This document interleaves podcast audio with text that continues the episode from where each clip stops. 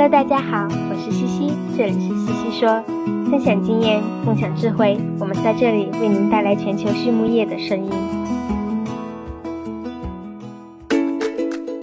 感谢西西说的合作伙伴们：英赛特解决肠道问题，美国达农威公司值得信赖的营养与健康专家，优宝生物、三和药业让健康养殖更简单。隆昌动宝十七年专注研制天然提取添加剂，引领畜牧业节能优产。大地汉克三十年专注为动物提供美味与健康。里兰动宝让食品和伴侣动物不断丰富我们的生活。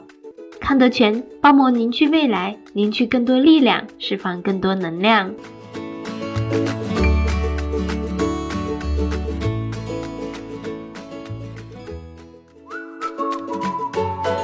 优宝生物、三和药业作为全球营养产品服务商，专注打磨生物发酵、酶催化和分子微胶囊制剂技术。凭借在动物健康领域二十四年的研发积累与临床实践，和一支经验丰富的研发、技术服务和质量管理专家团队，产品与方案涵盖维生素原料与功能营养剂、饲料消化、肠道健康和健康养殖，为全球十五个国家的合作伙伴提供经济高效的产品与服务。公司参与主持的猪抗病营养技术体系创建与应用，荣获国家科学技术进步奖二等奖。优宝生物、三和药业，让健康养殖更简单。Hello，大家好，这里是西西说，我是西西博士公众号团队的丽婷。今天呢，我们来聊一下仔猪腹泻与应激。关注仔猪板块的读者们呢，肯定清楚，我们在过去发过许多篇关于仔猪腹泻的文章，大多呢是从营养和抗病两个方面来解决的。而今天的西西说 and Swine 的嘉宾呢是 Dr. Christine Minquist，他将从另外一个角度，加强环境卫生、降低应激，来谈谈他对仔猪腹泻的解题之法。那在生产一线的各位有没有一些秘密武器呢？欢迎在评论区留言与大家分享一下。首先，我们来认识一下嘉宾 Dr. Kristen，他来自于爱荷华州，从小呢自家农场主要是在种农作物和经营奶牛场。在上兽医学校的时候呢，他开始接触现代化的养猪业生产，开始对猪的传染病学、猪群健康感兴趣。于是他选择了猪作为研究的方向。毕业以后，他来到了 Phelan Family Farms 工作，目前的职位呢是兽医主管。那么我们聊到的第一个问题是，对于保育早期腹泻，你有什么看法呢？Christine 说呀，引起仔猪腹泻的原因是多方面的。从疾病的角度上来看，仔猪群中的早期腹泻主要呢是由大肠杆菌和轮状病毒感染引起的。而从应激角度讲，断奶、换料应激、免疫应激、环境应激，对仔猪都是一个挑战。我知道之前有很多嘉宾呀，都讲过如何从控制疾病方面来减少腹泻。那今天呢，我主要是想基于我自己的生产经验，从减少应激和提高环境卫生方面来和大家分享一下我们的做法。首先，我们来看一下是否需要教槽料。Christine 说道：“我们一直坚信能吃是福，所以我们一直是教槽料的坚定拥护者。我知道有些厂为了图省事。”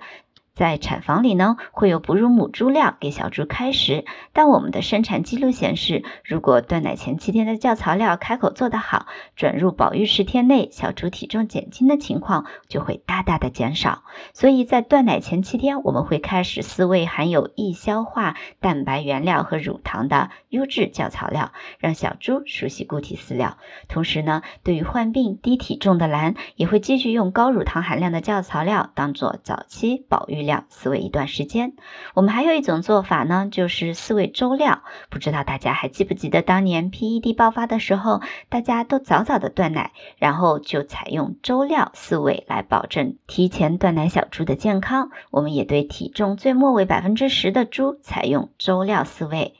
但有一个问题，就是这个喂多少的量不好把握，因为都是状态不好的猪，吃的少，吃的慢。如果粥料放久了，超过两个小时，就很容易自身发生腐败，到时候小猪吃了坏料，那就得不偿失了。所以这就需要饲养员负起责任，多巡舍，赶小猪起来吃料，并且勤换料。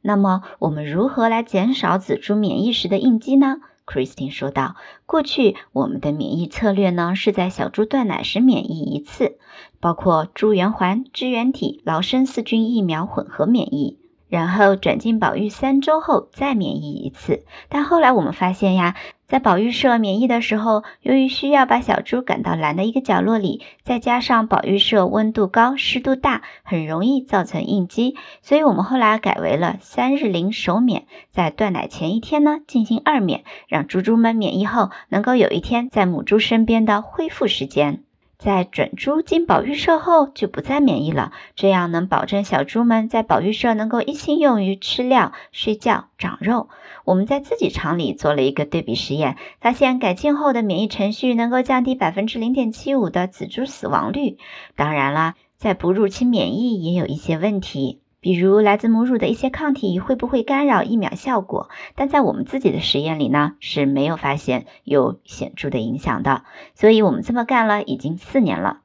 大家呢对早期疫苗接种程序还有一个担心，就是这么早接种了疫苗，可能猪在保育期长得很好，但到了生长育肥，是不是更容易爆发疫病？从我们厂的生产实际情况来看，几乎没有发生过在生长育肥阶段大的疫病爆发。不过呢，我们也周期性的采样送检，确保猪群的健康状况。既然谈到了保育转猪，我也顺便介绍一下我们对于运输应激的做法吧。我们的母猪场与保育生长育肥猪之间，短的有四十分钟左右的车程，长的呢也有五至六个小时的。当然，在运输过程中，保证运输车上条件适宜，驾驶员耐心负责是非常的重要的。但我想强调的一点是，接收猪群的畜舍呢，要提前做好准备，包括提前清扫、调试好合适的温度、水电齐全，猪猪们可以拎包入住，这样就再好不过了。康德全企业包膜技术在农牧行业应用的倡领者，成立二十余年，一直专注于生物包膜技术的研发、应用与生产。拥有智能微囊包膜专利技术，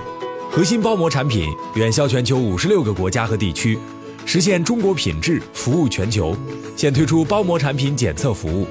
包膜产品研发服务、包膜产品技术定制服务，让我们分享包膜技术带来的改变。那么我们如何改善舍内的卫生情况呢？Christine 说：“不知道大家有没有这种体会？当一个新舍刚刚开的时候呢，或者是用甲醛封闭熏蒸后，前几批转进去的猪生产成绩都非常的不错，之后呢就每况愈下。尽管我们认为我们已经做得很好了，冲洗、消毒、闲置，但其实地面、食槽等地方总是会藏污纳垢。”试想一下，你吃完饭后也不是用冷水随意冲冲碗就放到下一顿用了吧？这样里面的油污都会腐败，而是要用热水冲，用洗洁精刷洗。然后晾干才可以，所以出车的环境和设备其实也是一样的。我们在冲洗地面的时候，先喷洒一遍碱性洗涤剂，等二十分钟后再用温水冲掉。这听起来像是吹毛求疵的工作，但在实际生产中，为我们带来百分之一点一五的死亡率的减少，而且成本不到两美分每头猪，挺不可思议的哈。刚刚谈到了消毒，其实，在医院或者一些食品行业里呀，消毒剂是需要配伍和轮换使用的，目的呢，就是为了防止致病微生物产生耐药性。但在养殖场里，大多数还是只是使用单一的消毒剂，只有场内或周边场爆发疫病时，可以根据病原菌特性更换效果更好的消毒剂。好了，最后的一个问题呢，是什么使成功的行业精英与众不同？Christine 说道：“保持真我，始终如一。无论是学习、工作、与家人朋友相处，展示最真实的自己。”好了，今天的西西说，我们就简单的聊到这儿。感谢大家的收听，我们下一期再见吧。